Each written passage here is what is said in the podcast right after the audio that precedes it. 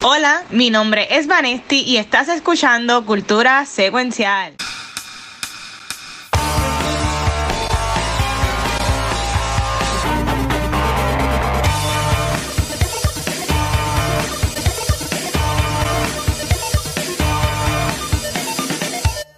Saludos y bienvenidos a otro episodio de Cultura Secuencial. Seguimos abandonados por la Queen de los Nerds en Puerto Rico. Ya nos dejó, no nos quiso. Así que toda otra semana más nos tienen a nosotros para un episodio especial. Mira, nosotros no le damos, nosotros sí le damos cariñito a los shows de televisión, pero definitivamente damos más cariño a las películas. Pero hoy vamos a hablar de los cinco shows favoritos del Watcher y de Gabucho Graham. Y como mencioné, yo no soy tan cool para hacer esto solo, así que tengo aquí a nuestro Watcher, al jefe, al Mr. Black Card de Cultura Secuencial. ¿Qué es la que hay, mamá? ¿Estás bien? Todo bien, mucho trabajo, mucho estrés, empezando un poquito tarde hoy por culpa mía, pero pues estamos aquí. Ah, bueno, la, gente que escucha esto no, no, no, lo van a, no, lo van a saber, mira, eso, eso todo tranquilo. Pero mira, este, yo no tenía nada ready, porque no tenía nada ready, siendo bien honesto, porque iba a esperar que ella estuviese aquí para como que mencionarlo. Pero eh, como Gabriel dice, saludos a ellos que están en el chat. Seguimos otra semana yo y, y Gabriel acá. Y no es que Vanesti nos abandonó, no, ni nada por el estilo. O sea, ella e, e hacía de chescanita de vacaciones. Este, pero Vanesti ha tenido un mega life event. Este, no, obviamente no quiero como que dar mucho detalle o como que hablar de más, ¿verdad? Pero de mi parte, muchas felicidades a la reina de los geeks. Este, maybe por, por ahí vendrá un, un rey de los geeks, Gabriel. Uno nunca sabe. No comment. No va a comentar. pues nada, en verdad, muchas felicidades a Vane. Sabes que la damos un montón. Y pues ya esperamos que cuando Vane, te necesitamos porque tú eres la que pone holding en, este, en este show. Te queremos y te amamos y esperamos que estés aquí pronto. Pero felicidades. Ya cuando ella venga, que ya lo diga, pues ahí podemos decir bien qué es lo que es. Pues si tú sigues a Vane en las redes sociales, que si te escuchas cultura, de seguro la sigues pues ya viste lo que pasó. Así que aquí, nuevamente, felicidades, Bane. Te damos un montón. Este, pero ok, mira, hoy, como mencionó Gabriel, sí, vamos a así de televisión, pero la semana pasada, Gabriel, estábamos hablando de que vamos a hacer este episodio hoy, ¿verdad? Esta semana. Y una de las ideas era picar Beyond the Force y hablar del episodio de Ahsoka que estrenó esta semana, el martes por la noche, bien, miércoles por la madrugada, whatever, um, que, estaba todo, que estaba todo el mundo con, emocionado, va a salir Anakin otra vez y toda la cosa. Y Pete Gardner y yo estuvimos como media hora pensando de qué hay ese Anakin, qué será, qué será, qué será. Y en verdad los dos, todos tuvimos razón, porque era la versión, muchas versiones de Anakin, así que todos terminamos ganando. Es, eh, eh, es, es correcto. Pero Corillo, vamos a hablar. Ajá. Todos ganamos. Todos, todos ganamos. Corea, estamos hablando del episodio número 5 de Ahsoka. Este, ¿cómo es que se llama, Gabriel? Ghost Warrior. Este, Shadow, Warrior. Shadow Warrior, que estrenó. Este, yo le voy a dar el piso a Gabriel para que él dé su, su first reaction Mira, este y estos son reactions y vamos a hablar este, en, en, summaries, porque la semana que viene, este, en Beyond the Force, vamos a hablar entonces de este episodio y del episodio que vi de la semana que viene, que supuestamente también va a ser basically igual de grande que este último. Yo, dudo, este, yo dudo que sea en lo que es nivel de nostalgia, pero sí en lo que es bigness, aparentemente alegadamente. Mira, yo voy a empezar a decir esto y lo voy a repetir cuando vemos de Beyond, de Beyond, en Beyond the Force. Quiero setearte la escena. El martes por la noche yo fui a ver Rebelde. Yo fui a ver el concierto de, de Rebelde. Mira foto, mira foto. Pero antes de eso, yo vi a Soca, pero yo fui a ver a Soca al cine. Yo tuve la oportunidad, aquí dieron, aquí enseñaron a Soca en el cine, eso yo vi el episodio de Soca en el cine. Lo más cómico es que todo el mundo está en cosplays y en cosas de Star Wars, y como yo soy del cine, yo voy al concierto, yo entro al cine vestido de rebelde. So, me encanta. Winning, winning, todo el mundo en Star Wars y yo con una camisa blanca abierta, con una corbata roja, con liner, con cadenas, bien 2000, so winning. Mira, Shadow, Shadow, Shadow Master, ¿verdad? Shadow Warrior. Shadow, Shadow Warrior. Yeah. Este salió el, el, el martes el episodio número 5 de Ahsoka. Este episodio, desde que antes que saliera Ahsoka, se había dicho que el episodio iba a ser el episodio 5 o 6, que iba a ser el, el centerpiece del, del, del show. Este, a, a, a- a nivel de que este es el primer este, episodio de televisión, de, no solamente de Star Wars, de Disney Plus Ever, que lo enseñan en cines. Yo tuve la oportunidad de que aquí hicieron un screening y empezó a las mismas 6, porque ahora de drop el episodio a las 9 Eastern Time, 6 horas de nosotros, o sea, a las mismas 6 fue que empezó el episodio. Este, tuve la oportunidad de verlo y sale este, dirigido y escrito por Filoni, que obviamente es quien está corriendo Star Wars ahora. Este, y eh, reacciones, hermano, a mí me encantó el episodio. Yo, yo encuentro que el episodio es el mejor episodio de Ahsoka so far. Y yo lo pondría probably top 3 o top 4 episodes de Star Wars. Yo no estoy como mucha gente diciendo que es el episodio, mejor episodio de televisión de Star Wars que ha hecho. No, para mí Mandalorian todavía tiene dos o tres episodios mejores que este. Pero está fácil top 3, maybe top 5. A mí me encantó. Este, yo encuentro que, mira, técnicamente, visualmente, lo que es el, arte de filmmaking, el episodio es fabuloso. Visuales, dire- dire- dirección, este, guion, editing, efectos, este, transiciones, la música, la maldita música del episodio, usted tenga este episodio. A mí me sorprendería mucho que este show no sea nominado para un Emmy por score. Este, quizás gane. Mandalorian el primer season ganó. Este, so yo creo que. Que tiene la oportunidad de ser nominado. Para mí esto es, es donde mejor yo he visto a Rosario Dawson, no solamente como Ahsoka, sino como actriz. Yo a mí. Rosario Dawson me gusta. Para mí Rosario Dawson no es alguien que yo pienso como una actriz, right? Como esta, como una Meryl Streep, no, no, yo no. Pero en este episodio ella me encantó, me enseñó muchos niveles de algo que ella, yo nunca había visto de ella. Obviamente se sabe que Anakin está en el episodio. Yo lo voy a decir y todo el mundo lo sabe si tú llevas escuchando Beyond the Force los últimos años. Yo odio las precuelas y para mí Hayden Christensen en las precuelas es horrible. Sin embargo, en este episodio, en 40 minutos, y no 40, porque lo que sale son los primeros 20 minutos del episodio, Ujú. en los 20 minutos que sale en el episodio, él es mejor que todo lo que hizo en las precuelas. Yo creo que él es una definición de que, no estoy diciendo que todavía obviamente he's a great actor, pero yo creo que él es la definición de que he's gotten better with age. Este, y yo creo que ahora está en un poquito mejor nivel en lo que es actuación. Él me encantó. Nos vamos con flashbacks. Se sabían desde antes, desde el año pasado se sabe que este show nos iba a dar live action versions either de Rebels o de Clone Wars. El episodio hace eso. Si tengo una queja, y es la misma queja que llevo diciendo desde el primer día que empezamos a ver este programa y hablar de él. Tienes una queja, pero no es un masterpiece. Porque no, no, porque no es una queja del episodio, el episodio es un masterpiece. La queja es con lo que llevo diciendo del show como tal. Si tú, y es porque tú lo escribiste en el chat, y te añado a ti ahora la evidencia que yo llevo viendo de mis amistades en Facebook y en Twitter. Si tú no has visto, obviamente Rebels, pero en este episodio, y sin decir qué es exactamente lo que pasa, lo hablaremos la semana que viene, pero si tú específicamente no has visto Clone Wars, tú no sientes la euforia que yo pienso que deberías sentir cuando lo ves. Y ese es mi problema con Ahsoka, que el show no te explica nada y asume que tú conoces estas escenas porque asume que tú has visto Rebels y Clone Wars. Y yo lo llevo diciendo desde el primer episodio que para mí eso es un problema que el show tiene. Aparte de eso, para mí el show fue fantástico.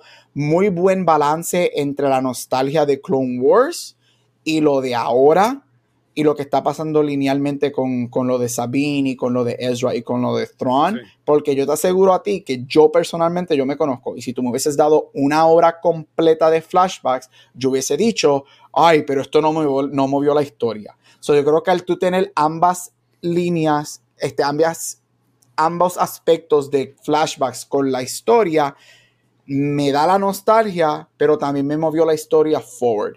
Este, y obviamente tenemos a Soca de White, así que, que a mí me encantó. De verdad que el episodio así. fue- Así que todo el mundo llamártela a así. Soca de White. Este, me encantó y tiene muchos temas que obviamente la semana que viene, que es el podcast de Star Wars, hablaremos de él, pero it harkens to muchos temas de Star Wars, de religión, el renacer, este, obviamente sigue con uno de los temas centrales que es este Master Apprentice, I loved it. A mí me encantó. Mi gran queja no es del episodio, es, again, sigo con lo mismo. Si tú no has Sí. visto Clone Wars y Rebels, tú no, no tú, tú es como que, ok, esto está cool, pero ¿qué es esto? Right? Que, que yo, I've, I've never seen this. Tú no vas a sentir la misma euforia que alguien como yo, que en el cine, cuando sale eso, todo el cine se iba a caer. Pues mira, yo caigo en ese grupo de que no ha visto Clone Wars completo. Porque como he dicho millones de veces en Beyond the Force, yo he visto par de temporadas de Clone Wars, pero de las 100 que son, he visto como 3. Son siete, Watcher, son siete. Pues, he visto- pues, de 7 he visto como 2, casi 3, pensaría yo. Este, y yo vi el episodio el martes por la, por la noche. Yo fui a una función especial que voy a, voy a hablar ya mismo de eso acá ahorita. Pero cuando veo en el chat, Gabriel pone Masterpiece, Masterpiece. Yo llego a casa como a eso de las 11 por ahí y digo, ok, yo iba a picharle, yo iba a ver la semana que viene los dos corridos para, para el podcast. Y dije, pues vamos a verlo, vamos a ver. O sea, tenía que ver Porter, guys. Y dije, no, vamos a ver a Soca para ver qué tan bueno es esto. Y bueno, y, y vi el episodio. Eh, creo que es lo más reciente que he visto un episodio de, de, de Star Wars. Cuando estrena, como que lo ve ahí enseguida que sale. Visualmente hermoso. Visualmente hermoso. Este, las escenas espectaculares. Me encanta que este, como usaron en las partes de la guerra, con todo esto del humo, las tomas, esa toma que está todo el mundo enseñando de Anakin y Darth Vader caminando. La gente que hay gente queja, tú sabes que hay gente quejándose, ay, porque hay mucho humo. Es una memoria, se supone Ay, que sea blurry. La gente es tan bruta. Eso lo, lo, lo repito la semana que viene. Gente, Y no es, sea y es un bollo bruto. de televisión, es un bollo No de televisión bruto. también. Bendito. Este, y, y a mí me gustó, o sea, me encantó ver a Anakin. Eh, Hayden le quedó cabroncísimo, le quedó a él cabroncísimo. Eh, nosotros hablamos de precuelas aquí, a mí tampoco me encantaron mucho. Yo amo, para mí de las mejores es este Dimension de Sith por la pelea que tiene con, con Obi-Wan, ¿verdad? Mustafar. Eh, Este, y a mí me encantó las peleas. Sin embargo, y el episodio estuvo, mi primer reacción del episodio estuvo bueno. Sí, pero, pero, yo entiendo que paró como iba la secuencia de la serie. Este, a diferencia de otra serie de Star Wars, esta empezó corriendo. O sea, eh, las demás es como que lentito y ya casi al final es que, es que como que arranca, ¿verdad? Pero cuando competí Gabriel, yo he dicho como que, mira, me ha gustado Ahsoka porque desde el principio estamos ahí, ahí, ahí. Y ahí me hubiese encantado que por lo menos me hubiese, sí, tenemos el develop de, de que tuvo el training y toda la cosa, pero como que empujamos un poquito más la historia.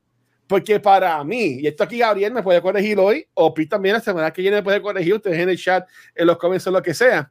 Para mí, Ahsoka como quiera está consciente de los Purgles por Ezra.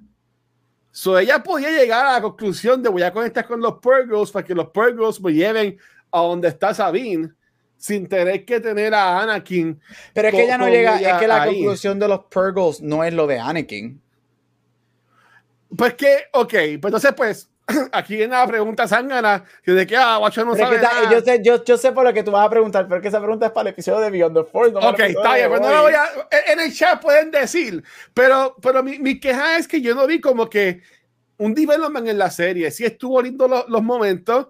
Vimos a Rex. Este, yo dudo que ese haya sido Temuera, porque ese tipo eh, no cabe en ese suit X-Mol que No, tenía. no, ese- so, ya, ese- no, no era él físico, pero sí él, Hizo él vino, acting, sí, pero sí. hizo la, la grabación. Sí, como que era a ese Rex ca- live ese action, cabrón. gente. Sí. Rex ese, live ese cabrón cobra todo. action. Algo que quiero decir, y lo voy a Ajá. mencionar la semana que viene, y yo sé que vamos a hablar mucho de esto la semana que viene, pero quiero decirlo porque quizás hay gente de que escucha cultura no escucha Beyond the Force, te lo digo desde ahora. El, algo que a mí me encantó, y yo sé lo que tú me vas a preguntar, yo, estoy, yo te- sé lo que tú me vas a preguntar porque Vamos a ver, que- ¿qué, qué tú entiendes que es lo que te iba a preguntar? en, en resumen, tu pregunta Ajá. iba a ser algo como que, pues, ¿cuál fue la lección? Exacto. Exacto, es lo que ella, Y- yo, puedo, yo puedo pensar, para mí es que ella estaba, y esto tú y yo lo vamos a entender, ella estaba muerta en vida, porque tenía esa presión de que su master era Darth Vader, y como que estaba dejando de, de- de vivir y ser ella. Parte de eso es correcto. Y yo estoy contigo y yo te contestaría y yo te voy a empezar a contestar la semana que viene con esto. El- esa pregunta va con el problema que yo tengo con la serie. Si tú has visto todo Clone Wars, tú vas a entender qué es lo que estaba pasando o cuál fue la lección de ellos. Si tú no has visto Clone Wars completo, viene entonces tu pregunta de que, pero no entendí o no, o no vi concretamente qué era lo que estaba pasando, ¿right? Sí. Y en eso es mi queja, que es mi queja universal con el show, que asume que tú has visto estos programas. Lo que yo iba a decir es como preámbulo la semana que viene, que a mí lo que me chocó, porque en animación, en el género de animación, Ave María, en el género de animación, tú no te das cuenta de esto mucho porque es animada. Pero a nosotros se nos olvida, incluyéndome a mí, que Ahsoka era una niña cuando pasaron los Clone Wars. Sí. Y verla en live action y verla pequeña, verla como una teenager. Ahsoka was 14 cuando empiezan los Clone Wars. Ahsoka era una. Imagínate que también Ahsoka es una de las más, más que más fuertes Jedi ever, porque ella, como una, like a 16 year old, ella le gana a Darth Maul. Gracias y buenas noches. Pero Ahsoka era una niña y verlo en live action fue algo que yo no esperaba que me chocara tanto. Este, porque dije, coño, she was a child cuando estaba pasando esto. Y es algo que quiero voy a discutir la semana que viene. Pero el episodio, eh, te, te entiendo por dónde tú vienes. Y, again, te la doy porque va con la queja que yo tengo, que es que el show asume que tuviste Rebels y Clone Wars. Y eso es para mí una falla, no del episodio, es una falla del show De- como de- tal. Sí, mira, y, y, y- para, o sea, nos vamos a estar aquí la hora, ¿verdad? Que- Podemos, llámate a mí, a mí. Bueno, no, Pete, déjalo, Pete, tranquilo. Este, hoy, hoy- hoy no lleva Spotlight, este, pero este, eh, nuestra visión es hacer este episodio un poco más cortito para grabar después Back to the Movies. Pero lo que sí quiero decir es que estuvo bueno el episodio, pero a mí no me encantó. Y, y yo se lo escribí a Gabriel, y Gabriel estaba como, ¿cómo va a ser? A mí no me encantó. Yo pude entender más, porque yo puse el link ahí, yo vi el review de Kind of Funny, tienen el, el show, el podcast de ellos cubriendo las series también, eh, que está Sage Ryan, está Tony Carboni, en este episodio nada más tuvo varios, porque el team estaba jugando Spider-Man 2 en Los Ángeles. Y ellos hablando y explicando lo que Gabriel dice ahora, y de seguro Pete también me va a decir la semana que viene, yo pude entender y vi el episodio otra vez hoy. Este, y en verdad digo, ok. O sea, me- El que le- episodio, se le cojo- el episodio mejora en un rewatch. o sea, lo- le- y sí, o sea, como digo, ok, sí, ya, ya estoy entendiendo más, pero como que me, ahora me empujo a ver Clone Wars porque yo quiero ver bien esto de training de ella y, y eso, porque lo que, lo que yo, y con esto ya me callo, lo que yo lo vi fue como que ella como quiera pudo haber llegado a los dos Purgles sin tener esto de Anakin. Para mí que esto de Anakin ahora es que ella como que suelta ese jodido peso que tenía encima y ahora puede entonces como que enfocarse en ser ella, este, enseñarle a Sabine y pues morir en par de temporadas cuando, cuando se acabe este revolú de Filoni. Ella va a morir en Pero- la película. Pero estuvo bueno, estuvo bastante bueno y no le llega a Andor, no le va a llegar a Andor por ahora. Tiene que No, yo creo que, fíjate, no, yo no diría que por Ajá. ahora, yo creo que ya más de la mitad, por más que los últimos episodios sean verdaderamente Lord of the Rings level masterpieces, para mí el show, para mí Andor sigue siendo la cima. Y de hecho, para mí Ajá. esto no es ni número 2, para mí Mandalorian Season 1 sigue Season siendo uno. number Por eso yo diría, yo diría que le- le vaya- dependiendo cómo corran estos últimos tres episodios, Esto para mí puede llegar hasta número 3. puede estar ahí cerquita. Aquí son uno de Mandalorian, porque aquí todos estábamos hablando antes de empezar el live, que eso fue que corría a tirar el live para hablar de esto ahora.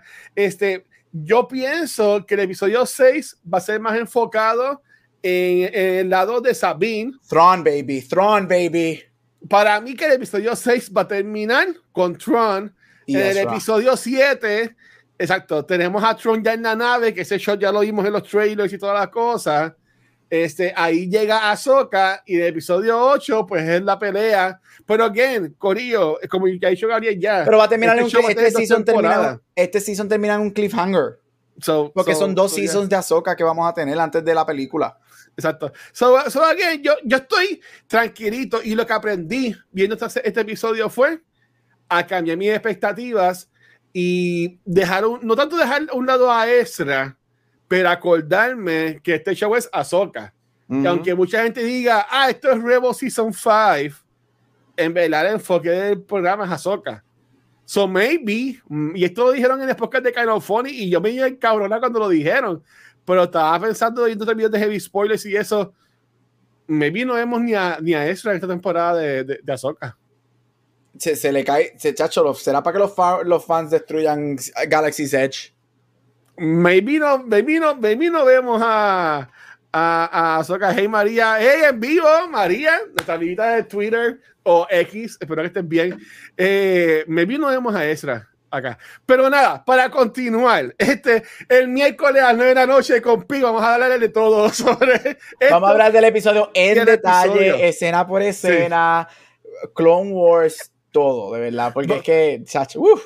Estuvo, estuvo espectacular. Pero entonces, el martes, lo que yo estuve viendo antes de, de ver um, Ahsoka, y es el episodio de la semana que viene de nosotros, y fue una sorpresa espectacular, es A Haunting in Venice. Esta es la tercera película, este, aunque no es una trilogía, que no es una trilogía, pero es el mismo personaje en sí. Eh, son estas películas enfocadas en lo que es Hercule, Hercule Poirot. Eh, creo que es un personaje creado por Agatha Christie. Agatha Christie, yep. Este, ahí me han encantado estas películas. Eh, la segunda es Death on the On the Nile, Nile. que también hicimos episodio aquí en Cultura. Y la, la primera fue Murder on the Orient Express. Que la, eh, la primera estuvo mucho mejor, la segunda estuvo, eh, Ugh. ok. Pero esta, mano, yo salí volado. O sea, yo salí de que me quiero comprar los libros, de cosas brutales, porque esta película, y entiendo que personas como Gabriel, um, Luna, esta película, Gabriel, es un horror movie. Sí. Es un horror, es un, es un horror movie y, y ¿sabe? Y, y, y está cabroncísima, ¿sabes? Los, los jump scares, este, teníamos un relajo, yo tenía una muchacha sentada, al lado- no, no al lado mío, al lado mío, pero en la, en la silla al lado mío, y en una, yo sé que yo, yo, yo sentí un grito, que ya se empezaron a reír, y yo las miré y dije, perdonen, y como que, pero es que en verdad. Había un par de jump scares, y yo senté una que yo, puñet, este, yo, dije como que Dios mío, santo, dije santo, algo así. Pero nada, en verdad que estuvo muy buena. Eh, Kenneth Branagh dirigió esta película, ahí también la protagoniza. Este, y sale este, esta actriz que a Gabriel le encanta, que es Michelle Yeoh, Que ganó los que sale en Everything Everywhere All at Once. Eh, también sale Jamie Dor, ah, Dornan, que mucha gente se puede acordar de él de Fifty Shades of Grey. Yo me acuerdo de él como en Once Upon a Time. Oh my god, el policía. El policía. el sheriff, el sheriff, el sheriff. Yo me- acuerdo de él por ahí, que fue que me encantó. Yo vi las películas de, de Fifty Shades of Grey, pero me acuerdo más ahí, ahí por eso. Eh, sale Y Tina Fey. oye, y paréntesis con Once, Ajá. con Once Upon a Time. ¿Te acuerdas que Sebastian Stan era el Mad Hatter? ¡Sí, cabrón! Y eso quedó en nada. Y, Y no después quedó en hicieron, nada. y después hicieron un show de Alice, y Alice él in no salió. Y él no sale, ya. Porque ahí fue cuando él se fue para hacer este Winter Sí, Soldier. nunca. nunca entendí eso. episodio de él es cuando él se reúne con la hija que estaba desaparecida en el Season 2 y después él nunca vuelve a aparecer Tam- porque pues, fue para Marvel. tan bueno que estuvo Once Upon a Time. Yo la vi completa. Ahí me encantó Once Upon a Time. Este, sale también Tina Fey, que hace tiempo yo no, no sabía este, mucho de ella. Y, y yo no he visto, yo no he visto Tina una vez. Y cuando la veo en la película, yo, adiós, es Tina Fey. Tina Fey en esta película. Pero el personaje de ella estuvo súper cool. Me gustó. Este, pero el que se roba la película es el nene, que se llama Jude Hill. Ah, el, Eh, el de- sí, el que hizo él en la película que ganó el Oscar hace par de años. Vean la movie, vean la movie, muy buena. Estrena hoy en el siguiente Puerto Rico, en este episodio de la semana que viene. So, ahí pues hablaremos este, más, más sobre esto. Y dice, yo ahora mismo no tengo más de lo que hemos visto, pero antes de ir a hablar de las series, Corillo, ustedes saben que nosotros pues estamos ahí de la mano, ¿verdad? Con lo que es el Puerto- Rico Comic Con. Yo pues colaboro con ellos, estoy en el Giri Pod. Afortunadamente, pues también soy parte de los hosts de- del evento, haciendo los QAs y eso. Eh, ellos anunciaron ya hace par de días, hace par de meses también, de que el próximo evento, el, el evento del 2024, se va a llevar a cabo del 29 al 31 de marzo. Y si preguntan por qué en marzo, pues Corillo, nos quedamos en Semana Santa. Ese es el weekend de Viernes Santo, es que simplemente cae en marzo este año. Eso va a ser del 29 al 31 de marzo. Y anunciaron hoy el primer guest, que es Zach Aguilar. Es un voice actor súper reconocido. Eh, si has visto por lo menos lo que es Demon Slayer, vas a saber de él. Yo en mi caso lo reconozco más porque él es David Martínez en Cyberpunk Edge Runners. Una serie que yo amo. Ese Y web voy a series a mí me gustó mucho. Y voy a ser bien sincero, todavía no he terminado. Porque yo me rehuso a que esa serie me rompa el corazón más de lo que ya me lo ha roto. Este, Termínala, termínala. la va a terminar obviamente para el Comic Con, pero yo me quedé en el Time Jump. Ok, ya. Yo me quedé en el Time Jump y obviamente Watcher buscó en Google lo que pasaba y cuando leyó lo que pasaba dijo, no, yo no quiero llorar, estas personas ahí me encantan, pero mi, mi wallpaper de mi celular por muchos meses, yo te diría por un par de meses, eh, era de, de David. Este, so, Oh. que verdad, yo, e- e- esa foto, no esa foto, esa escena que está él con la muchacha de pelo blanco, Dios mío, ¿cómo es que se llama ella? Se me acaba de olvidar el nombre. Este, no es Lucy, es Lucy. No sé, este, pero la, de- la de pelo blanco, ese- esa foto ya tenía en mi wallpaper por mucho tiempo. Y en verdad, y ya el año pasado, bueno, este año en el Comic Con hubo mucha gente haciendo cosplay de él y de ella, so, yo me imagino que el año que viene van a estar multiplicados por mil para, para el Comic Con, so, Corillo, ya están anunciando par de guests y no puedo decir más nada, obviamente, no sé nada, honestamente, pero si supiera, diría que lo que viene por ahí Ajá. está espectacular. Mira, yo Y tengo este una, 2024 promete, dímelo. yo tengo, y esto es fuera de Comic Con, tengo una, una Ajá. pregunta, para algo que, que inesperado de lo que hemos visto hoy. Tú llegaste a ver hoy que salió esta mañana el trailer de No, no Aquaman. me, me rehuso a hablar de eso. Wow, a ese punto. ¿Quieres- Es el final de del? DC, Yo es, el, busco. es el final del DCEU. ¿Quieres hablar de él? No, que a mí no- la película, tú sabes, tú sabes mi, mi pensar en la película. es exactamente lo que tú piensas. I- ¿Cuál es mi reacción a tanto DC como Marvel? I don't care anymore. Tú sabes qué cuál es, cuál es la cosa, Gabriel, que yo estoy en ese mismo punto. Yo vi el trailer nuevo de The Marvels cuando fui al screening de Hunting in Venice y ya me quedé, ok, la voy a ver, porque obviamente vamos a hablar de cultura y me vi nos invitan a la función especial si hacen alguna, ¿verdad?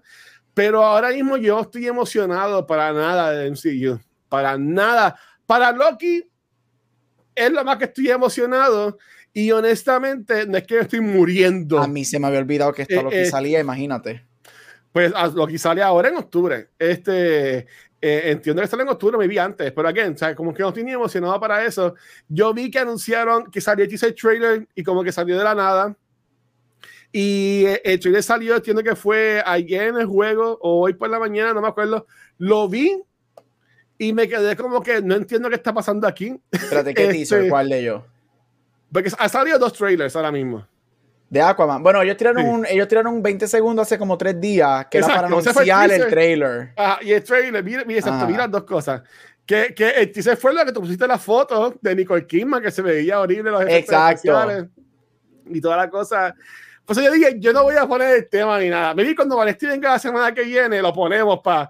Mira, es lo que es exactamente lo que tú pues. piensas. Yo, mi, mi gran problema, aparte de que ya a mí no me importa ni DC ni Marvel, de verdad, I don't give a fuck anymore. Pero mi gran problema con el trailer es que esta película lleva rumor, esta película los rumores son que los reshoots, que los reshoots fueron casi 75% de la película. So they basically did the movie all porque todavía los early screenings supuestamente eso fue recibido desastrosamente. Qué Mi mal, problema con el trailer es que el trailer, obviamente un trailer está hecho para que te pompee con las mejores escenas, right? O con algunas de las mejores escenas de la movie. Ajá. El trailer te enseñó toda la película. Eso dijo el de, el si- Heavy Spoilers. Y Sí. si el trailer te enseña, si el trailer me enseñó toda la película y esto es lo mejor y solamente son dos minutos, yo asumo que el resto de la película es un desastre. Yo sí voy a decir, como alguien que leyó los cómics de Aquaman cuando chiquito, Ajá. el único, maybe, maybe, saving grace para mí personalmente es que yo soy dark. A mí me gusta, a mí yo soy, a mí me gustan las cosas dark. Si ellos hacen lo que pasa en los cómics con el bebé, pues entonces you might, I might be interested. Bueno, por el bebé, no es el que sale en Teen Titans. Bueno, es que eso es otra, a este punto eso es un universo porque esta historia que ellos están haciendo aquí con Manta y con el hermano Ajá. Black Manta, Black Manta es que se llama el malo, ¿verdad? Black Sí, Manta, sí. whatever. Black, ajá, Estoy Black un Manta, 99% seguro que sí. ajá, Black Manta le Ajá. mata al bebé a Aquaman. En los Oh, cómics. Eso quedaría bien dark. So, en, y en el trailer vemos la casa donde él vive con Mira, el bebé fuego. y de él, destruida y Black Manta los ashes. So, si DC se va dark y hace eso, yo puedo, hacer, puedo decir que, ok, quizás abra los ojos cuando la esté viendo en el cine. Tú sabes qué fue lo que a mí me molestó. Y ahí fue que yo dije como que esto va a cansar y va a hacer la misma otra vez. Que enseguida, este, again, yo no uso, yo no posteo en Twitter. Porque yo sigo entrando porque ahí que están las noticias, ¿verdad? Este, so, yo eh, vi que ya hay reportajes de que ah, ah, Momoa está abierto a hacer Aquaman 3. Corillo, ¿qué Aquaman 3? ¿En qué mente les cabe que podría existir un Aquaman 3? ¿Sabes? Como que déjenlo morir ya. ¿Sabes? ¿Qué más James Gunn tiene que decirles a ustedes para que entiendan de que después de, de, de it Aquaman. No hay más nada? ¿Tú me entiendes? El DCU se acabó. Vean Barbie y tiene el joke de Zack Snyder's Cut. Eso es lo que pasó. Ahí está. Ya paren, stop. Dejen el culto. Dejen de... Pero no, Watcher, es lo que tú piensas. El trailer es exactamente lo que tú piensas. Los efectos se ven malísimos. Este, me dio mucho. El principio del trailer me dio Thor Love and Thunder vibes. Jokes malísimos. Y tú sabes cómo yo me siento por Love and, um, Thor Love Sí, and Thunder a- a mí tampoco. jokes malísimos. Este, it's gonna be a.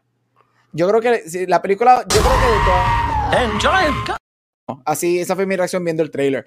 Pero vamos a ser bien claros: de todas las películas de DC de este año, esta es la que más dinero va a hacer, no hay duda. Ah, no, la, se- razón, seguro. la razón es Mamoa. Mamoa es el big star de esta película, va a ser, right? Pero yo no creo que va a ser para nada cerca de lo que hizo la primera. La primera hizo un billón de dólares. Esta película no, No, va a ¿no? eso. Este, pero va a ser interesante. Y again, es el final del DCU. Oficialmente, esta es la última película del DCEU. Se acabó. Eh, va a ser bien, bien interesante ver porque va a ser en Navidades. Eh, atrasaron Dune. De Marvel va a salir antes. So, por ahora esta película va a estar sola en Navidades. So, me vi por eso. Va a ser, va a ser más chavo. Dudo que llegue al billón. Pero me vi a ser más chavo aún porque entiendo que no va a tener competencia. Si no tiene Este- competencia, sí, va a ser cha- va a ser la holiday movie. Este, Exacto. Big budget. eh, hay que ver, pero el trailer. um, la voy- de que la voy a ir a ver, sí, mira, si, si vi Martha hace ocho años atrás, puedo ver, la- eh, puedo ver esto. Si sobreviví Martha, Yo sigo diciendo que BBS no es tan mala como la gente dice. Ay, Pero nada. mira, me voy. Hasta aquí otro episodio de Cultura Secuencial. No, no. Mira, eh, ho- hoy no hay, hoy no hay Award Spotlight, pero Gabriel y yo la semana pasada, gracias a mis tres este, series para Award Spotlight, salió un tema espectacular de serie de televisión. Y para ahí sacó el tema de hoy, que vamos a hablar de nuestro top 5 series de televisión. Yo ya sé los de Gabriel, porque lo- él, me, él me los dijo buscar las fotos, los tengo ahí. Él sabe uno mío. So, so Gabriel, ¿quieres empezar tú y después yo voy poco a poco tirando los míos o cómo lo quieres manejar este top 5 de la serie? Como tú quieras, ¿quieres hacer, ¿cómo tú quieres hacerlo? Cinco, No, porque yo cinco, te quería cuatro, cuatro. preguntar. Sí, sí, sabes, tú decís tu quinta, yo decís mi quinta, Ok. así por el estilo. Pero, pero vamos a hacer de esta forma. Para, para empezarla, para empezarla yo. ¿Cuál tú entiendes? Tú me conoces a mí bastante, me conoces más de 10 años. Este, ¿Cuáles tú entiendes que son mis cinco series favoritas de todos los tiempos? Pues conozco una. Solo Ajá. esa no la voy a mencionar porque sé que esa está ahí. Yo diría que. Lost está en tus cinco. Yo diría que. Diablo, es que, guacho, tú también sorprendes porque tú a veces eres predecible, pero otras veces a ti te gustan los the most random stuff. Que yo me quedo como Ajá. que, ok. Yo tengo, yo sé que tengo una que tú te vas a caer como que, what the fuck. Pero, pero ok, Hmm. está bien. Yo sé que una, una ya, ya, ya tengo ahí. Yo sé que de, de la mayoría he hablado aquí en Cultura antes. Desafortunadamente, como hizo Gabriel, no, no hacemos podcast, episodios de series viejas. Algún día haremos un podcast para hablar de eso, ¿verdad? Como el de los que Yo hacer. muchos podcasts ya, no puedo. Bueno, entonces, este, ok, mi pregunta va, va para ti, Gabriel. ¿Qué, ¿Qué fue lo que tú usaste para escoger estas cinco series? Como que usaste como que algunos filtros, ¿qué te hizo que te apoyas a escoger a ti estas cinco series? Que pues mira, yo sí busqué este, para escoger mis cinco. Obviamente escogí cinco series que para mí personalmente son de mis series favoritas. Este, yo cuando, cuando hacemos este tipo de lista, like, which are your favorite movies y whatever, bla, bla, bla, obviamente eso, eso puede cambiar. Tú me puedes preguntar en tres años y quizás eso cambie, whatever. So, yo miro lo que es rewatchability, cuántas veces yo veo estos programas. Si yo regreso a ver estos programas constantemente, este, el impacto, un poco del impacto que han tenido, este, culturally, este, y obviamente el recibimiento crítico, o sea, como esta película, no solamente por críticos, right, pero por la gente también, pero like, cómo estos shows fueron recibidos críticamente, premios y whatever, y cómo se quedaron en la conversación. Son un poquito de esos elementos y whatever, pero again, es subjetivo porque es, son nuestras listas, o es qué me gusta a mí, que yo veo constantemente, y tú sabes, mis cinco, mis cinco son pretty diverse, o sea, son pretty diverse shows, este, esos top five. Yo diría que de esos cinco, tres de esos cinco shows siempre están en mi top five. de esos cinco, tres siempre están en mi top five y los otros dos que te envíe están siempre en mi top ten. So siempre como que suben y whatever. Esos son los cinco que en estos momentos fueron los primeros que vinieron a la mente y dos de ellos estoy rewatching en estos momentos también. So también por eso quizás están ahí. Y, y yo, mira, en el caso mío, yo cuando estaba haciendo mi lista, este, tenía un montón de series y yo tuve que sacar películas, series de mi top 5 porque yo dije, es que esta serie yo no la terminé. Esta serie yo no la terminé. este, y como que, y una serie que yo, que, que como que yo la amo, pues yo no la he terminado.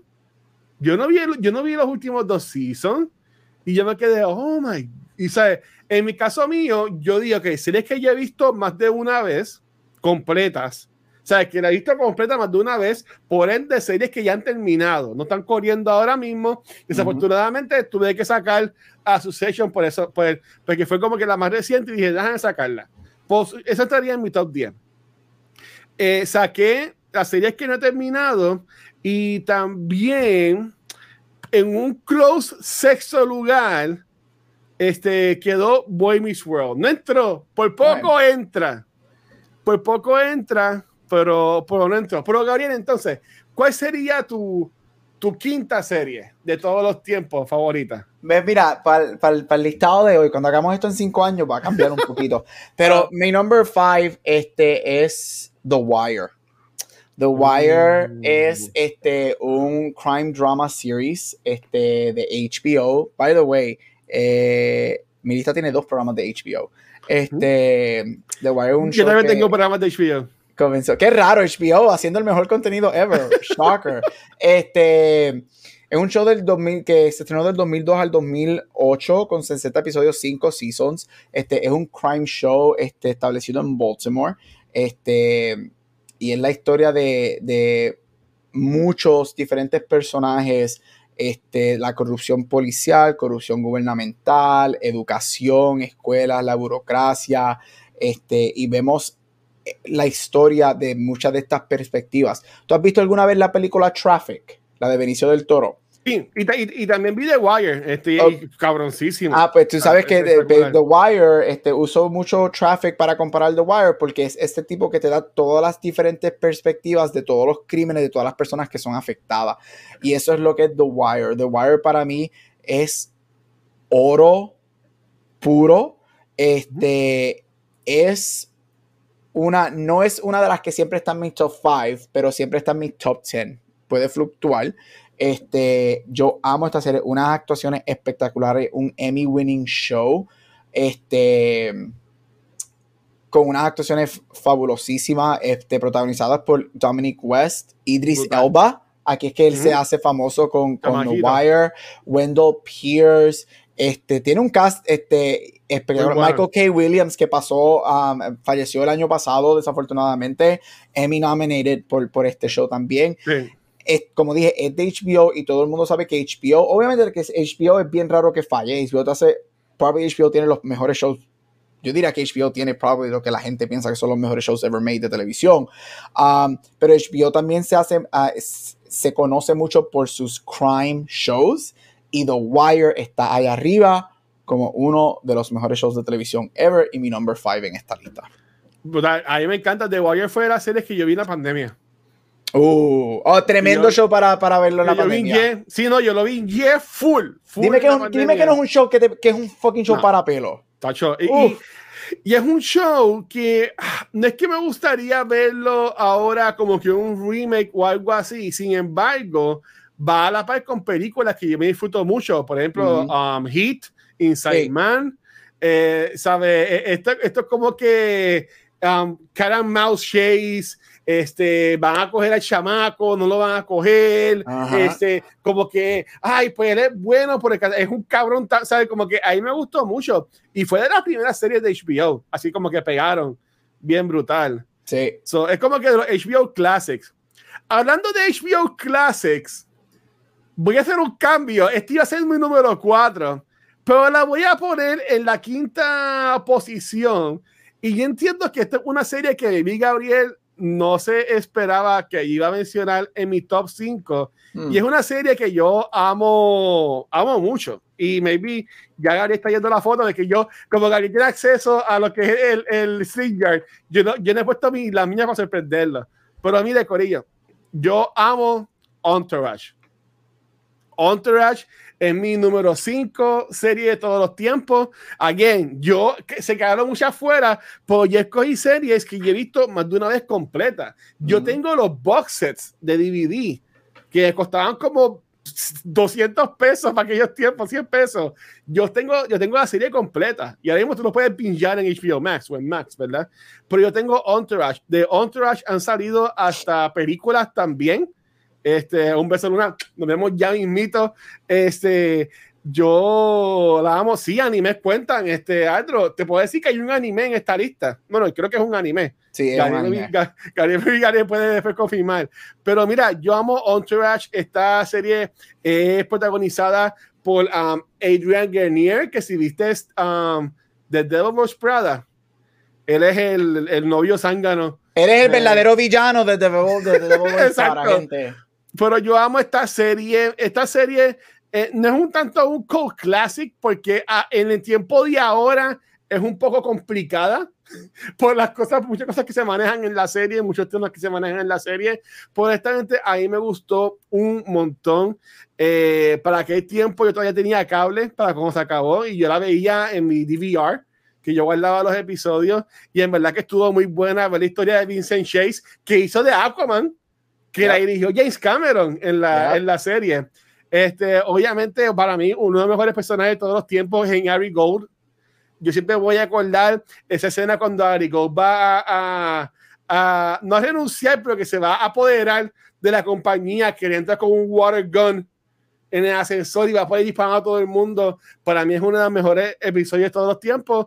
Y pues, Corillo, Entourage, si no lo has visto, y la quieres ver, yo te diría que es una serie bien raunchy, una serie con bien machista. Y es de la, eso iba a decir, es, una serie que por definición es, una, es un producto de su tiempo. Sí, es como diría Rafa. Rafa, diría este seguido y tú también. Es un producto de su tiempo, es loosely based en la historia de Mark Wahlberg empezando, por ahí enseguida empezaron ahí, pero se movieron enseguida para otras cosas.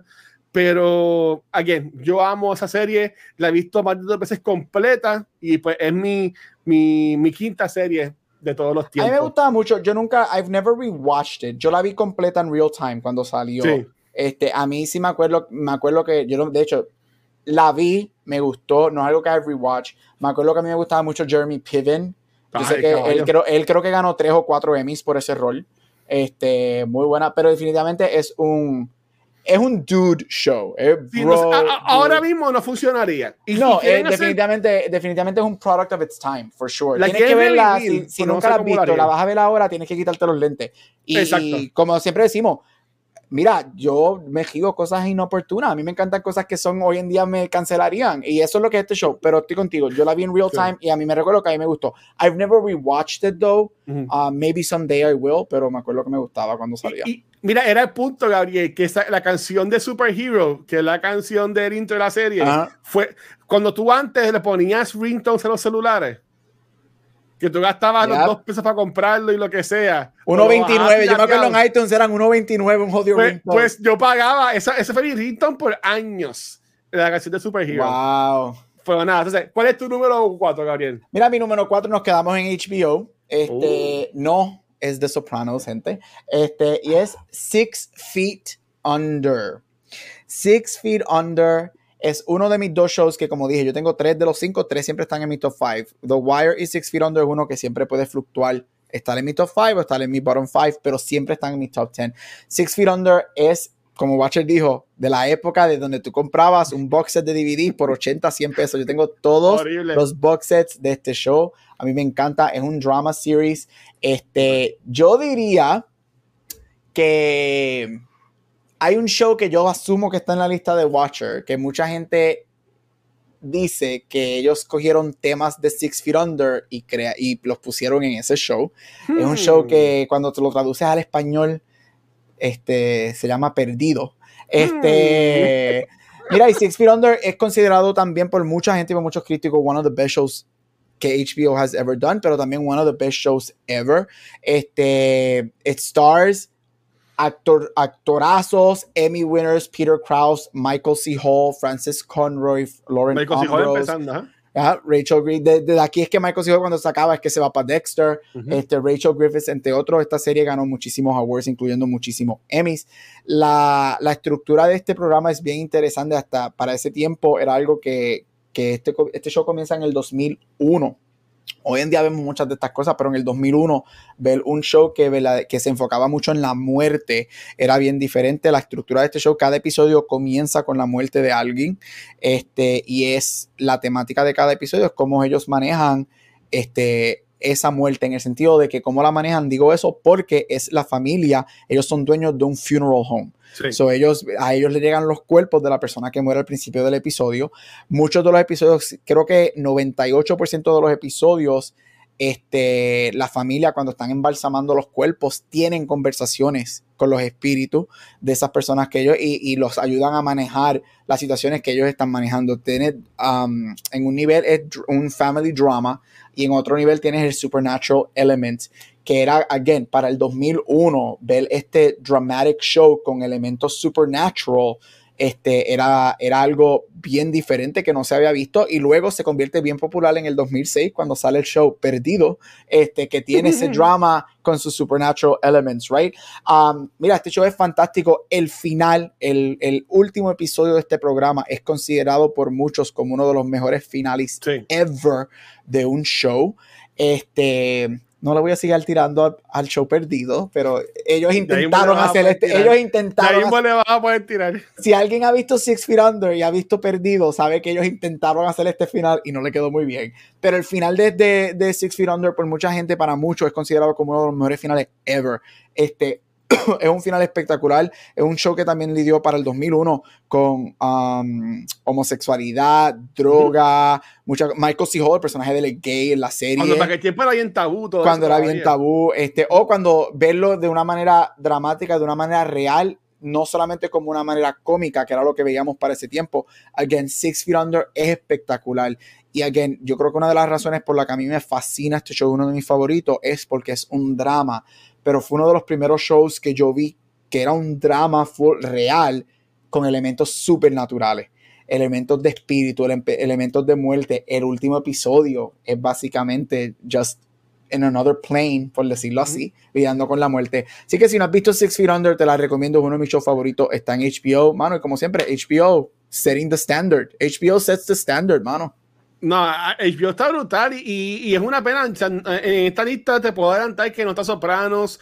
Este, vamos a ver que otra serie así famosa, Succession, por ejemplo, no está. Succession, eh, la razón por la que Succession no está Ajá. en mi listado es porque una de mis métricas es yo tengo que darle tiempo a los shows para ver si yo me siento Yo igual. también, es, es muy reciente. Y te- yo iba a poner la Sofos. Y yo sé que la Sofos en, en 10 años va a estar en esta lista. Pero, igual, pero es muy reciente. no tengo que, darle, tengo que darle el tiempo para que Sí. Pues mira, mi número 4, y aquí como siempre hago, estoy haciendo trampa y estoy rompiendo mis propias reglas, porque yo mencioné que una de mis reglas de que quité par de serie es que que no las he terminado. Y esta serie que voy a decir ahora, desafortunadamente, tengo que admitir, yo no he visto todos los episodios de la última temporada que ha salido. Y también rompiendo mis reglas, es una serie que todavía está ongoing. Por esto es una serie que a mí me cambió mi vida. Como para el 2015, 2014, y empecé a trabajar en Hot Topic y a mí me adentraron en el mundo de lo que es Doctor Who. Y yo amo Doctor Who. ¿Sabes? Este, aunque tú puedes pensar que es bien campy, No, los efectos no son los mejores. no, son los mejores. Este, y tú puedes decir como que son 60 años, sí, Corillo. A final de este año van a celebrar lo que es el 60 anniversary. Y si ves la foto que subí, aunque no sale Cutie, pero sale dos veces David Tennant, porque David Tennant vuelve por Yep. alguna razón, somehow, David Tennant returns. Somehow Terran Returns. exacto, como, como, como el Doctor. Yo estoy Pero loco por el season nuevo. Estoy loco por Ah, el season yo- nuevo. y más porque va a estar con Disney Plus. Y eso Yes. significa que va a tener chavos en la producción. Va a tener que chavo y va a tener mucha visibilidad porque Doctor Sí. Es un fandom bien niche. Es un fandom Sí. bien niche. De- mira, yo me acuerdo cuando yo trabajaba en Hot Topic, ahí fue que me- yo pegué en ella porque cuando yo empecé a trabajar, yo, ese era el tiempo de, de 50 aniversario de Doctor Who. Esta serie na- este, salió en, En el 60. 63. Así que Mm. esto fue en 2013.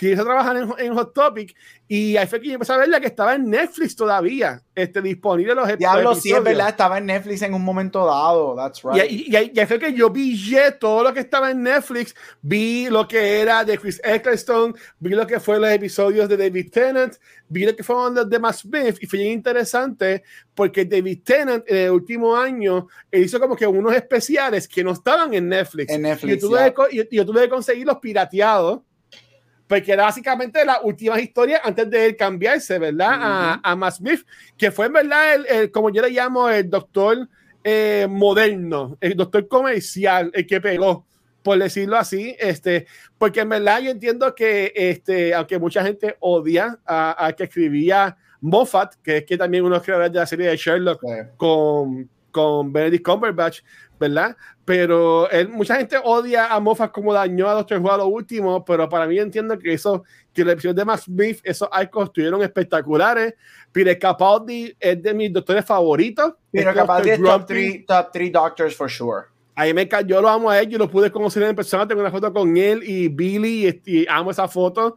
Este, Jodie Whittaker me gustó un montón. She was Eh, good. digo, digo que me gustó un montón porque todavía no he visto cuando dicen que ella como que she found her footing, que fue la última temporada, La- sí, ella es que está en HBO Max, está en HBO Max, tengo que, tengo que verla, la quiero ver antes de que empiece ¿verdad? el 60th, porque ahí es que viene el cambio de ella a, a David Tennant. Pero, Corillo, vean Doctor Who. Este, la gente va a pensar, como dijo por ahí en, en- en el chat María, es que son, son un cojón de temporada, son 60 años. Son 60 años, mano. No tienes que ver el old Doctor Who. Yo sugiero que veas lo que es en Modern Era, que comienza con Chris Eccleston, y haz lo que yo hice, Corillo. Yo tuve como tres meses para ver los, los primeros tres, cuatro episodios de esa primera temporada de Eccleston, porque a mí no me encantaban, yo no podía con los efectos que tenía, pero yo siempre digo, tú aguanta hasta que llegues al episodio de Captain Jack Harness. Cuando llega ahí, ahí la serie arranca. Ahí la serie arranca y es en verdad que es espectacular. Yo amo Doctor Who. Este. um, y, y ya, en, en mi número 4 estaría más alta, pero yo la bajé, casi la quito, como que ya la dejé. Iba a ser mi número 5, pero para tenerlo de HBO con lo que estaba diciendo, pues metí Entourage. Pero este, me- que no he visto esa última temporada de Jodie Whittaker, pero es, es hasta el punto que Rafa, muy Rafa, buena. Rafa la vio, Rafa la vio, Rafa le buena. encantó. A. Rafa le encantó. So, en verdad que estoy bien pompeado para verla. Este, es más, creo que voy a coger esos episodios que quedan, son poquitos. Los voy a dar download. Maybe los veo en el crucero por las Ah, noches. Vamos, vamos a ver, vamos a ver. So, yo estoy en verdad que. Yo, yo sí te voy a decir algo de Doctor Who. Doctor Who tiene Ajá. uno de los episodios, uno de mis episo- episodios de televisión favoritos ever. El de Van Gogh. El de Doctor Van Gogh. Ah, Yep. El episodio de Vincent Van Gogh de Matt Ah, Smith. yo no. Ese es uno de mis episodios de televisión favoritos ever. Yo he visto ese episodio, sin mentirte, yo diría que más de 100 veces yo he visto ese episodio. Yo a veces estoy bored y lo pongo. O a veces estoy manejando algo y no, pero las lágrimas no me salen. Y quiero ver algo que yo sé que me va a hacer llorar. Y veo el episodio y cuando él lo llevan al museo, ¡ay, mira, no! Deja eso, chacho. Que maybe eso. eso. es lo que termina empujando a la que se matara. Viendo que no podía. Mucha, eso, eso creó un discourse bien cabrón. Bien, y yo siempre he dicho que yo me he querido tatuar ese Exploding TARDIS, que es la pintura que Van Gogh Sí. le hace al Doctor. ver, ya. Ese ha sido mi tatuaje en sueño.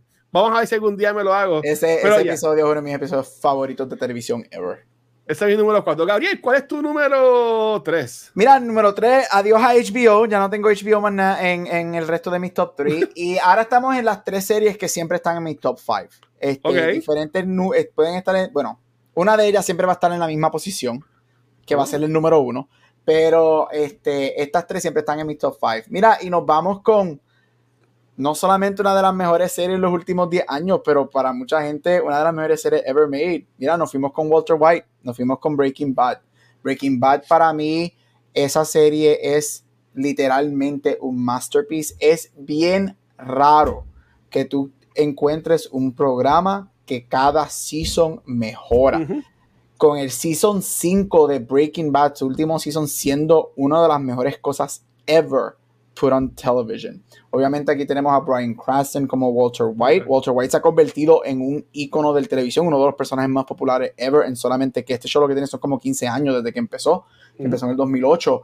Este, y es este, él, este, Brian Cranston ganó creo que 4 o 5 Emmys por, por interpretar este rol. Él era un maestro de química que encuentra que tiene stage 3 um, lung cancer y decide convertirse, empieza solamente a hacer drogas con un estudiante para hacer dinero y en el proceso se convierte Science, en bitch. uno de los biggest drug lords ever.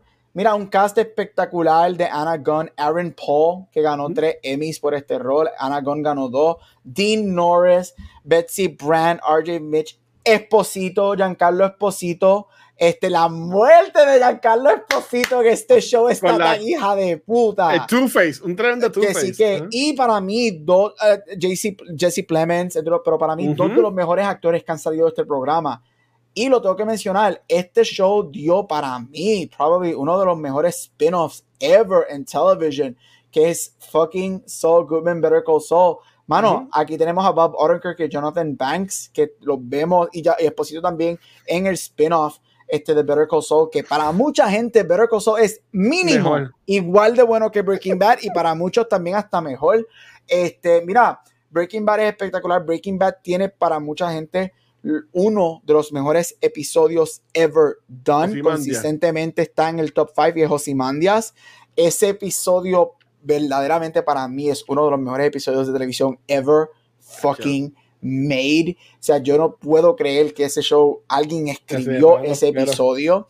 Para mucha gente también había mucha, mucho discourse entrando al final. Are they gonna fucking stick the landing? Para mí personalmente, I think they did. Yo creo que el, y es bien, bien, bien, bien poquita la gente que yo encuentro que no le gusta el final. Este, este episodio, yo, yo encuentro que termina como tiene que terminar para los personajes. A mí me gusta la ambigüedad Eso iba a con decir. la que termina el personaje de Walter White, Ajá. porque directamente tú no ves si él muere o no. Y a mí me gusta eso. Y en el shooting- camino, ¡Uf! ellos no tampoco como que no hablan mucho de él tampoco. Exacto, en el camino, Que tampoco te que es la si película de, no. de Aaron Paul en Netflix, que no es muy buena, pero it- it- it- it's watchable. Este, pero mano, Breaking Bad, y a mí lo que me gusta es que Breaking Bad cuando sale, yo siempre lo estaba viendo. Yo, yo encontré este show, yo creo que como en el episodio 3 fue que yo lo descubrí y lo empecé a ver en AMC. Pero para ese tiempo AMC no era lo que es ahora, porque Walking Dead todavía no había salido, este, American Horror Story no había salido, so AMC FX Sí. no se había convertido en lo que, es- lo que es hoy en día Era Mad Men y esto. era Mad Men y esto. Y esos dos programas eran bien niche. Pero cuando Breaking Bad en el ah, después del season 3 cae en Netflix, es que Breaking Bad Hasta explota. Ahí. Breaking Bad explota justo para los últimos dos seasons de este show. Season 5 fue dividido en dos partes. De hecho, Breaking Bad es el único programa en Emmy History en ganar el Emmy por mejor drama por un mismo season, porque gana por Season 5A y es que Season estuvo muy 5B. cabrón. Es que Este, mano, en Breaking Bad no hay nada más que decir. Yo tuve la oportunidad de ir a Albuquerque, New Mexico. Me tiré fotos en el car wash, me tiré fotos en la Ah, escuela, me tiré fotos en envidia. muchos de los sitios. Este, y me tiré fotos en la casa. Los dueños de la casa tuvieron que vender la casa a la ciudad porque estaba todo el mundo iba, todos los fans iban y se Tirándole pizza. un- tirándole pi- La gente le tiraba pizza a la casa. Este, mano, Breaking Bad no hay nada que decir. Para mí, verdaderamente, no es solamente uno de mis favoritos. Yo sí encuentro que en Breaking Bad por siempre va a estar mínimo en el top 10 the best television shows ever made. Ser bien sincero. Eh, eh, Breaking Bad y Better Call Saul están en mi top 10. No puse Breaking Bad en la lista porque vi que tú la pusiste. Ok. Y dije, vamos a poner otra. Este, pero yo amé Breaking Bad, como yo mencioné la semana pasada, yo entré a verla ah, cuando estaba por terminarse. La vi en Netflix y vi entonces el último season en vivo, como tenía que ver todavía en AMC. Pero espectacular. Me puse la camisa de Saul Goodman en como que dándole nombre, ¿verdad? Porque pues no, no, no, no la traje a la, la serie porque es reciente, ¿verdad? Y Yep. pues también caí en mi, las reglas estúpidas que hice que rompí, pero este, mi número 3. Mi número 3 es una serie que muchas veces podría estar mi número 1 de todos los tiempos. Es una serie que Gabriel ah, este, ama odiar. Y es una serie que hablamos, no, no es la que tú crees, ahí ya mismo viene, pero hablamos la semana pasada y es How I Met Your Mother. Y, y Corillo, yo amo How I Met Your Mother. Ustedes me conocen a mí, Cultura lleva ya cinco años. Yo soy un hopeless romantic. Mucha gente dice que yo soy Ted Mosby, las ganas mías, porque yo no, no, te- no- no he estado ni con la mitad de la gente que ese hombre estuvo. Todavía no, no porque todavía no, no has conseguido que te dé la trompeta azul. y yo tengo, y tengo tatuajes, pero nunca me he hecho un tramp stamp. Pero, ¡Eh, pero mira, este, yo amo esta serie. Esta es una serie que he visto completa como tres veces. El episodio de Time Travelers, eh, yo lo he visto millones de veces y siempre me rompe el corazón. Este, en la última temporada que mucha gente no le gustó, a mí me, me- me encantó como mi y brega esa escena que está, toca- está tocando su, la guitarrita que se me olvidó el nombre, el ukelele El ukulele. que aquí ella está al lado del cuarto de él tocando la canción a mí me la V Rose a mí me, me, me mata este aunque no me encanta Robin como personaje sí entiendo por qué terminan juntos y sí me gusta Eh, mucha gente tiene esos, esos, ese yin con el yang tú me entiendes es lo que crea esa relación y la mantiene como que activa que es interesante muchas veces cuando son la pare- las parejas iguales como que pues se aburren y no crean nada pero esta serie tiene un caso espectacular. Yo amo How I Mother. Eh, a mí, yo moriría por conocer en persona a Neil Harris, a Josh Ratner o a Jason Segel. En verdad, los cinco, también a, a Alison Hannigan y a Chloe Smolders, obviamente. Eh, eh, Lizzie Fonseca, que hace de la hija, y ahí no el Comic Con unos años que yo trabajaba y yo pude conocerla, me foto con ella, hablé con ella un rato, súper chula ella. Y en verdad que no voy a hablar mucho porque esto ya estuvo en la semana pasada que hablamos un montón, pero yo amo a ver Your Mother, a la misma la puedes ver en Hulu, está disponible. Y yo tuve las temporadas en DVD, las perdí como una pasada administración. Siempre. Este, pero, pero en verdad que amo la serie y por ejemplo, es al, es al, es al nivel que llamo esta serie que es Pérez Bosque, que es uno de los streamers que se va a sacar en la comunidad. eh, cuando tú eres suscriptor de su canal de Twitch, este tiene una canción que es tuya y esta la toca cuando tú llegas a- y como que llegas a sus streams. Y la mía es el intro de How I Met Your Mother. So que toca ta, ta, ta, ta, ta, na, na. So, sabes que yo amo How I Met Your Mother. Para mí está por encima de Friends, para mí está por encima de este, Big Bang Theory, por encima de New Girl. Honestamente, eh, es algo espectacular. Y me, me duele que Josh Ratner no ha sido como que más famoso de lo que es. Yo sé, porque, yo sé que es por su propia elección, porque él es bien pico con los papeles.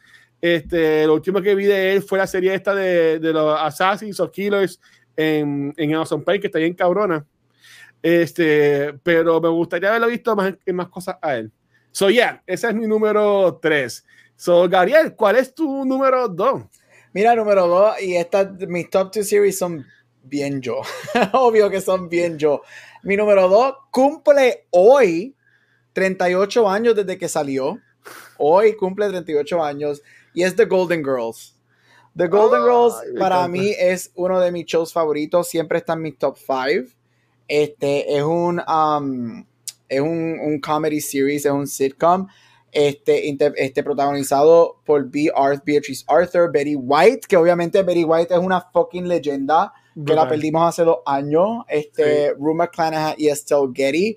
Este, mira, este, este show duró siete seasons, 180 episodios en su totalidad. Comenzó en el 85 y terminó en el 92. Yo empecé a ver este programa más o menos como en el 91-92 cuando tenía 4 o 5 años con mami. Este, y me acuerdo que yo creo que fue el último season que yo estaba viendo cuando chiquito y me enamoré y de momento los reruns en TV Land, TV Land reruns en el canal de TV Land. Yo empecé a ver los reruns cuando yo tenía en los 90 y esto se ha convertido en uno de mis programas favoritos. Yo he visto el, los 7 seasons completos sin mentirte más de 20 veces. Es uno de wow. los pocos shows que yo quote, yo me wow. sé todos los episodios. I quote wow. every single episode. Yo tengo todos los seasons en DVD y me compré cuando tiraban los box sets, que los box sets siempre valían como 500 pesos. Yo tengo la cartera de eh, Sofía de Caracoles. Ellos hicieron un special edition que tú abres la cartera y están todos los seasons ahí adentro. Tengo la cartera también. Ah, qué brutal.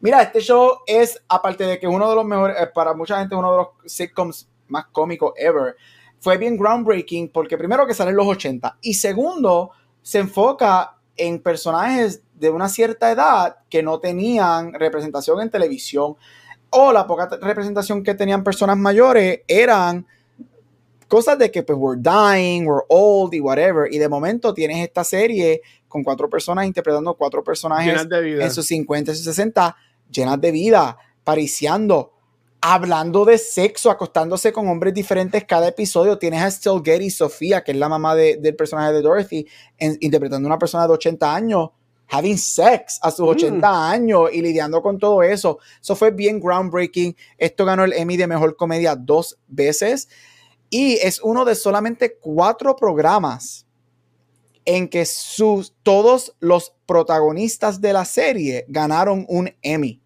Los otros siendo Will and Grace, All Will in the Grace. Family y Schitt's Creek. Uf. Y Golden Girls son los únicos cuatro programas que sus, sus principales, actores principales ganaron Emmy. Mira, se considera este por The Writers Guild que of America la tiene este en su top 10 best written series of all time. Este es excelente y tiene unos episodios espectaculares, es súper cómico and it's a good funny time. Está en Hulu. Este, si tú nunca has visto este show, mira, yo te recomiendo, tú quieres, tú quieres reírte, tú quieres algo lighthearted, pon episodios de The Golden Girls y yo te aseguro a ti que tú te vas a reír y la vas a pasar tan bien. Y de verdad que The Golden Girls para mí me marcó mi vida. I love it. It's mi number two. Yo, yo nunca la he visto completa, pero he visto muchos reruns, ¿verdad? Que mm -hmm. en cable por las tardes, por las noches. Y en verdad que era, era, era bien cura, bien, bien, bien cura. Iba a decir cura y cura, dije cura. Tremendo. Y todavía bueno, me falta un podcast más. Este, ok, mi número, mi número dos. Y esta, yo entiendo que es donde el garillo vamos a pelear. Yo no voy a decir, yo no voy a decir nada. Es, ya yo lo, he es lo que es. Corillo, mi número dos es Lost. Eh, yo amo a Lost. Yo sé que mucha gente odia Lost.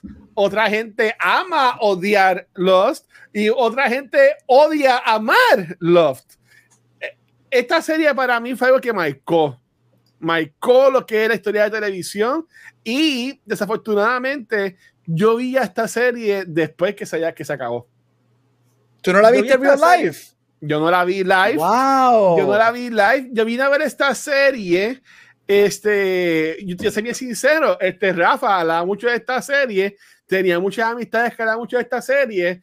Cuando vino a salir el box set eh, con, la, con la pirámide y todo. Yo lo tenía y yo lo regalé. Yo me compré el box set para ver la serie. Ok. Y ya esta serie yo la he visto completa como cinco veces.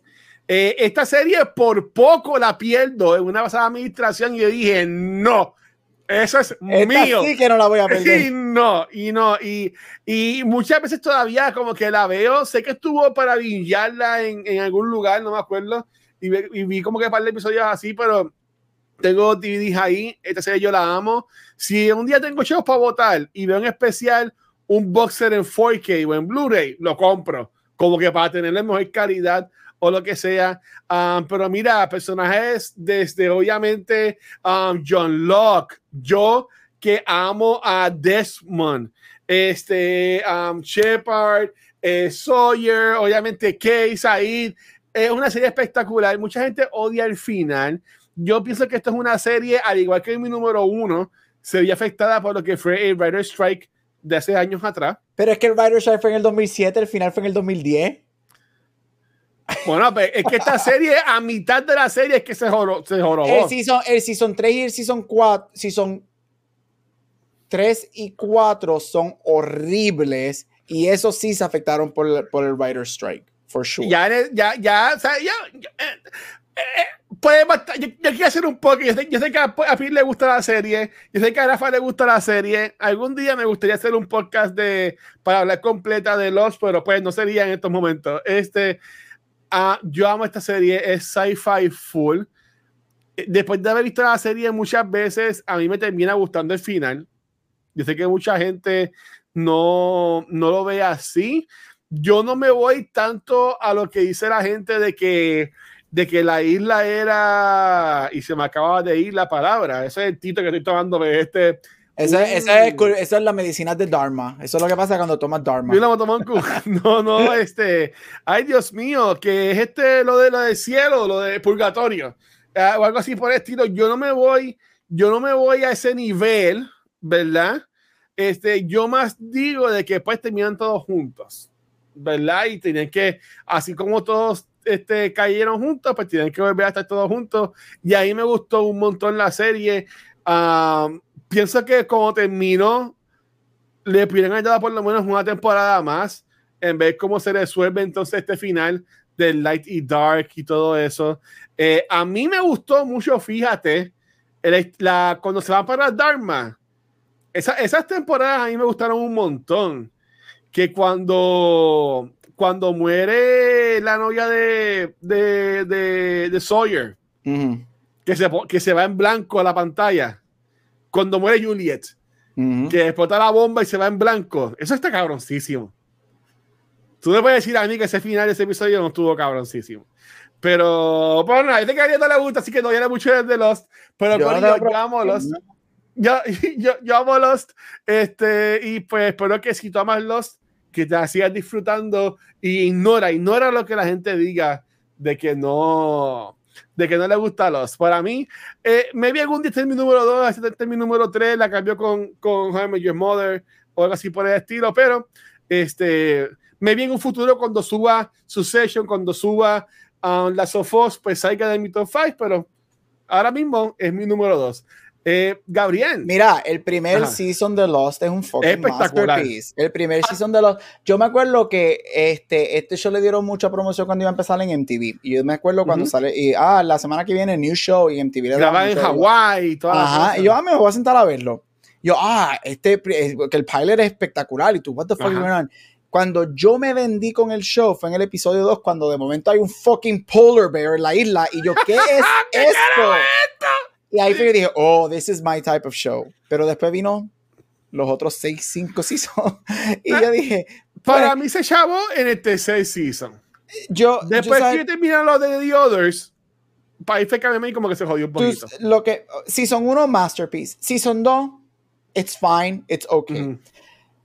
Viendo, y again, yo dije desde ahora, yo juro que yo nunca veo, yo no he visto, no he vuelto a ver el otro episodio de Lost, nunca pienso volver a ver el otro episodio de Lost en mi vida este, because I really hate the show now, pero yo creo que este show en retrospecto, para mí, hubiese sido tan fucking magnífico como una miniserie. Uh -huh.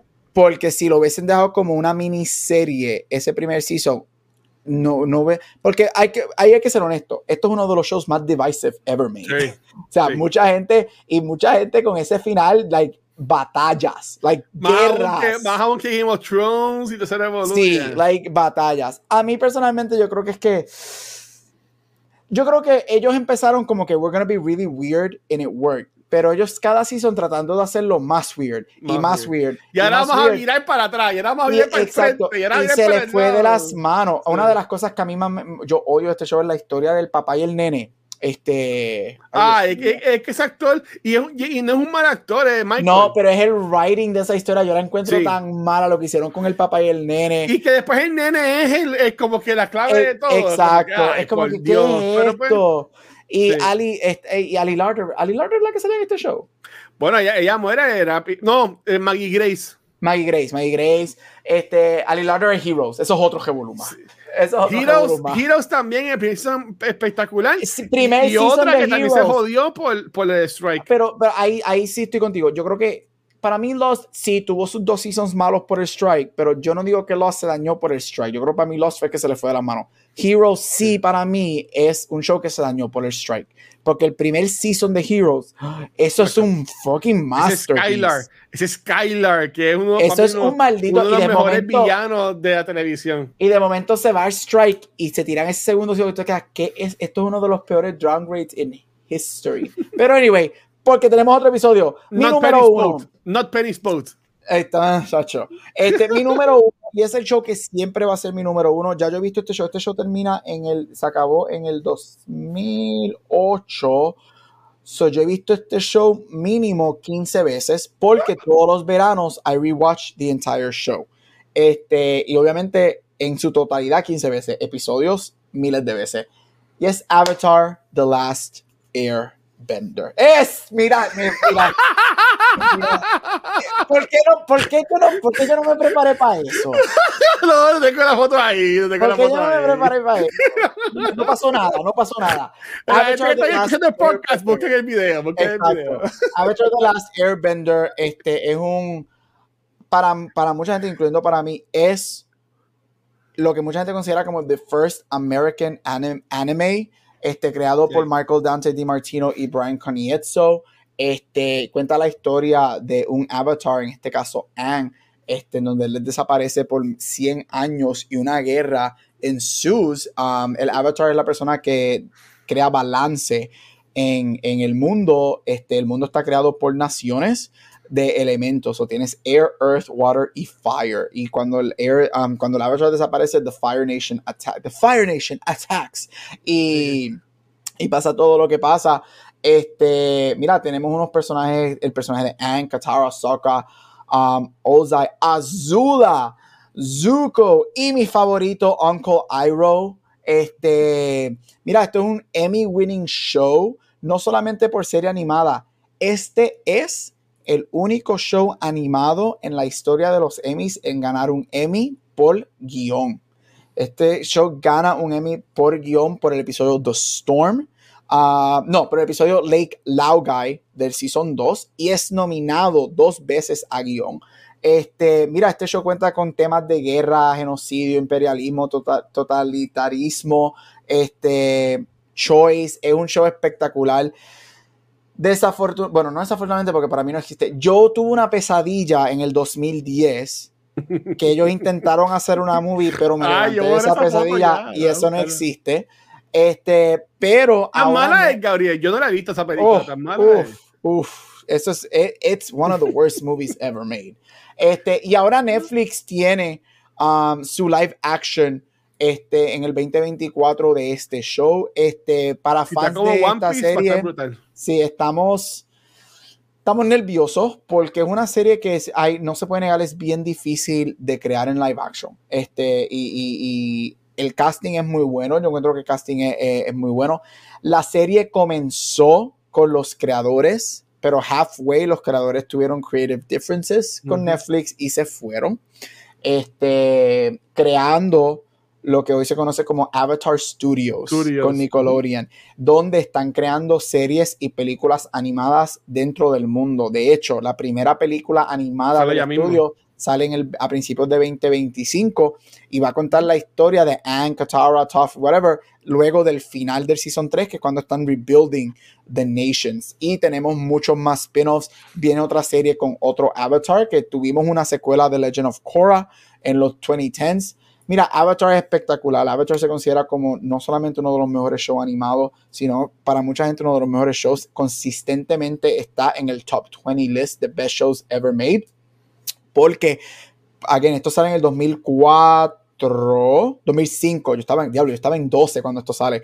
Sale en el 2005 y para esa época un show de animación que lidiara con estos temas no se había visto. So era un grown up animated show. Watcher, tú haces Comic Con y tú sabes que Avatar es huge. ¿Cuántos No, sí. cosplays tú No, no y ves? yo, yo trabajaba en Hot? Topic. Sí, también. Hot sé. Topic, sabes que Avatar es huge. So, Avatar es mi number one show. No ha dejado esa posición por años. Yo no la veo dejando esa posición por años. Y I fucking love this show. Es un show que yo veo todos los veranos. Yo hago un rewatch de este show. Y, Está en Netflix, by the way. Tanto Sí. Avatar como Korra están en Netflix.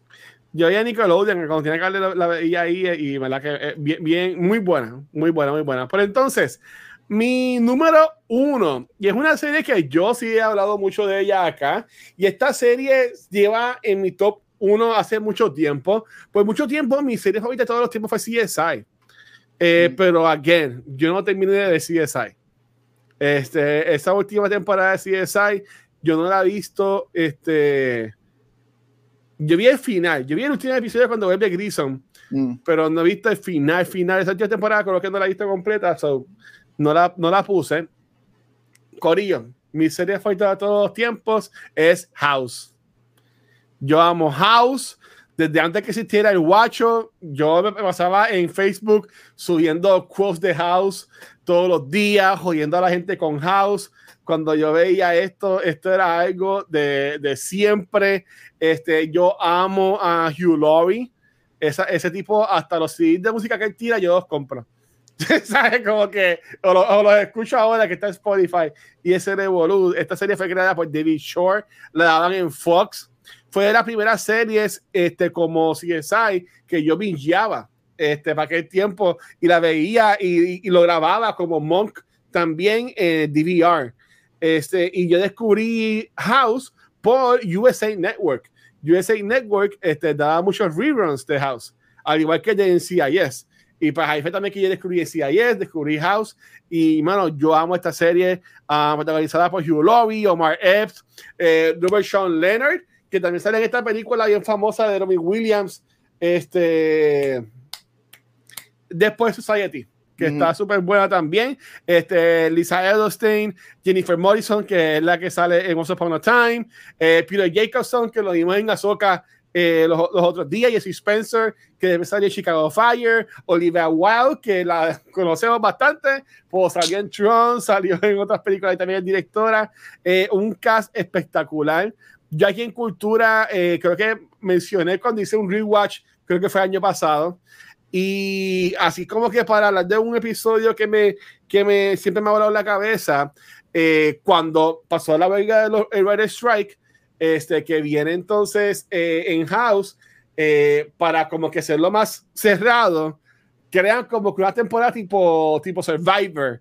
Mm. Y hay como que do- doctores que están saliendo, ahí entra Amber, que termina siendo la novia de, de Wilson, que es el mejor amigo de la House, y hay un, un personaje que se llama, una serie, un season finale que se llama Houses Heart, no, Houses este, Brain y Wilson's Heart, algo así, y es básicamente, este, hay un accidente y todo el episodio es House intentando este, ver qué es lo que pasó y al final resulta ser que Amber muere.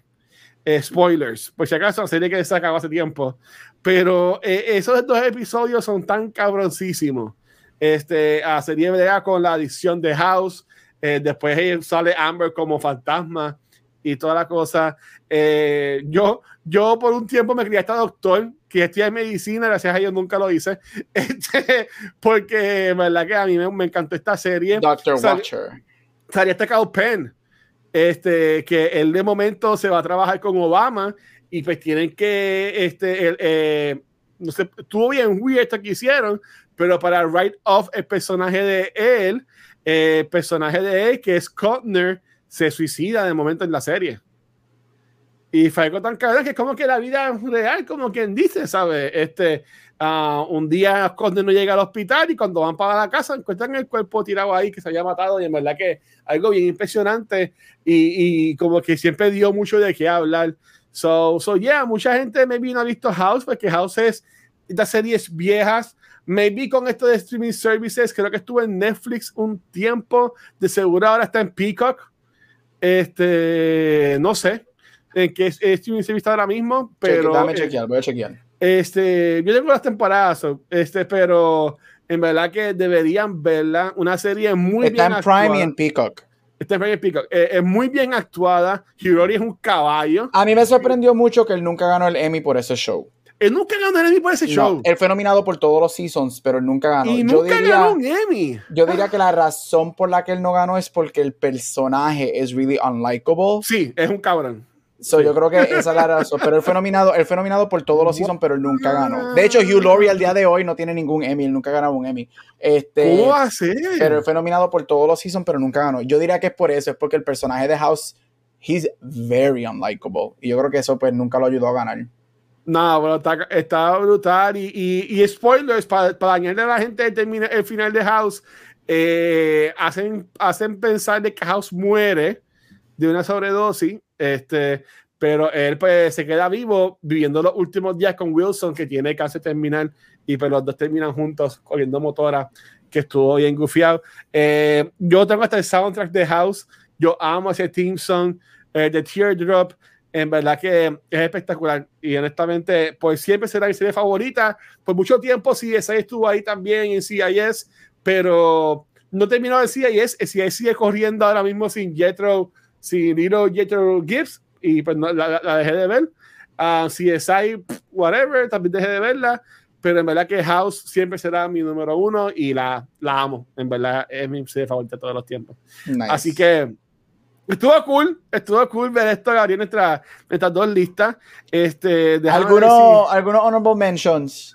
Oh, exacto, sí. Este, sí, que pidió el uno segundito. Este, honorable mentions, yo diría que estuvieron bien cerca de estar. Eh, series que ya se acabaron. Eh, como mencioné, Boy Meets World. Boy Meets World es una serie que ya he visto cinco o seis veces. Este, yo hice un rewatch este mismo año. Como salió el podcast. Ese de ellos. ¿Sabes que ese final, ese final es uno de los finales que a mí me hace llorar cada vez que no, yo lo veo. No, eh, eh, Fini siempre será un personaje. Cuando ellos le dicen adiós y cuando él se queda solo class y dice class dismissed. ¡Oh! No. ¡Uy, no! Chacho, deja Mira, eso. Cuando salió, cuando salió Girl Miss World, que uno pensaba que él estaba muerto y no, en verdad estaba vivo. Chach. Este, Todavía está vivo. el, sale en el, salió en el podcast con ellos. Sí, pero ya, ya ese señor está en sus últimos Él, días. tiene, él ganó Emmys en los 70 y en los Sí. 80. So, mano. William Daniels, eh, se llama él, este, eh, espectacular. Y este Wilfredo, que es este Terry McGuinness en Batman Beyond y también hace otro voice acting eh, super cool. Y Yep. Corey ahora eh, quiere ser este senador, creo que. Sí, el actor, sí. Todo el mundo lo odia. Sí, quiere ser como que senador o algo. Todo el mundo lo odia y todos sus co-stars lo odian. So, pues. Whatever. Pues, ¿y, y tú, Gabriel, qué, qué tienes así de honorable mention? Ah, Parks and Rec, I Love Uh, Lucy. Bien. Este, pues ya Parks and Rec, I Love Lucy. Este, MASH.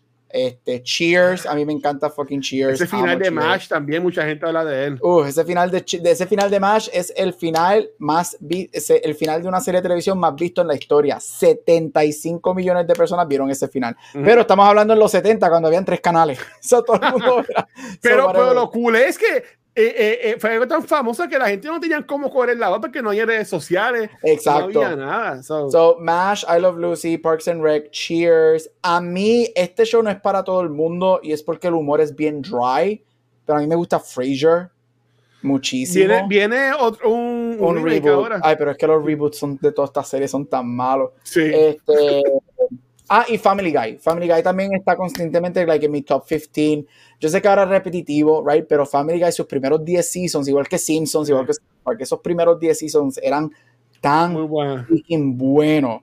Este, y Family Guy tiene para mí las mejores parodias de Star Wars ever. Las Ay, este hombre peleando con la, con la gallina tres, esa. así que las tres parodias de Star Wars de Family Guy, something, something, something, Dark Side, es tan excelente. So, esos son algunos de mis honorable mentions de mis shows que, que están ahí como que en mi top 15, top 20. Sí, yo, yo eh, She's Creek, eh, que gracias a Gabriel la vi, esa serie cambió mi vida por completo.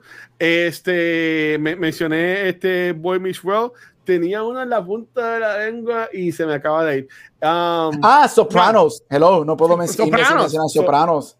Sopranos, bien brutal. Eh, Dirt Devil de Netflix también estuvo muy buena.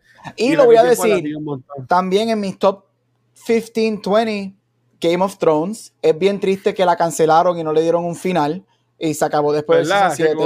Pero gente, vamos a ser bien honestos. Tú no puedes negar que los primeros cuatro o cinco seasons de Game of Thrones son espectacular. fucking masterpieces. Fue que al final, pues, se fue un poquito por la bola y ese último season, pero Game of Thrones, cuando estaba en sus primeros cuatro seasons, cinco seasons, masterpiece. Pues dale, vamos a terminar esto, que ya tenemos allá a Lunita esperando. Este, así que, Corillo, gracias por estar con nosotros hoy acá. Vamos a grabar ahora Back to the Movies, pero para terminar este episodio, eh, Gabriel, ¿no te pueden conseguir?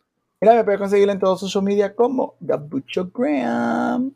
Todo hicimos de bailecita taruna. Este, Corea y nos consiguen como el Watch en cualquier red social. Y escuchar secuencial nos consiguen en cualquier proveedor de podcast. Como siempre, gracias a Spotify for Podcasters por auspiciar este y todos nuestros programas. Eh, seguimos con la meta de llegar a los mil este, escuchas este, fijos en Spotify. Así que si nos escuchan Apple Podcast, que es el 80% de las personas que nos escuchan, date ese linkito a Spotify. Ya dicen que nos va a apoyar un montón. Eh, también nos puedes conseguir en Facebook, Instagram y Twitter, nuestro canal de YouTube, pero donde único nos pueden ver en vivo es acá en Twitch, donde hoy vamos a grabar entonces el episodio de cultura y ahora vamos a hablar sobre Poltergeist. Y esto va a estar bien interesante. Este, así que, mi gente, gracias por todo el apoyo. Y pues, Gabriel, despídete de esta. Mira, y hasta aquí otro episodio de Cultura Secuencial. La semana que viene, yo creo que la reina está de regreso. The Return of the Queen. The Return of the Return of the Queen next week. Y no estamos nosotros dos solamente. Así que nos vemos la semana que viene con A Hunting in Venice. Bye. Chao, gente. Gracias.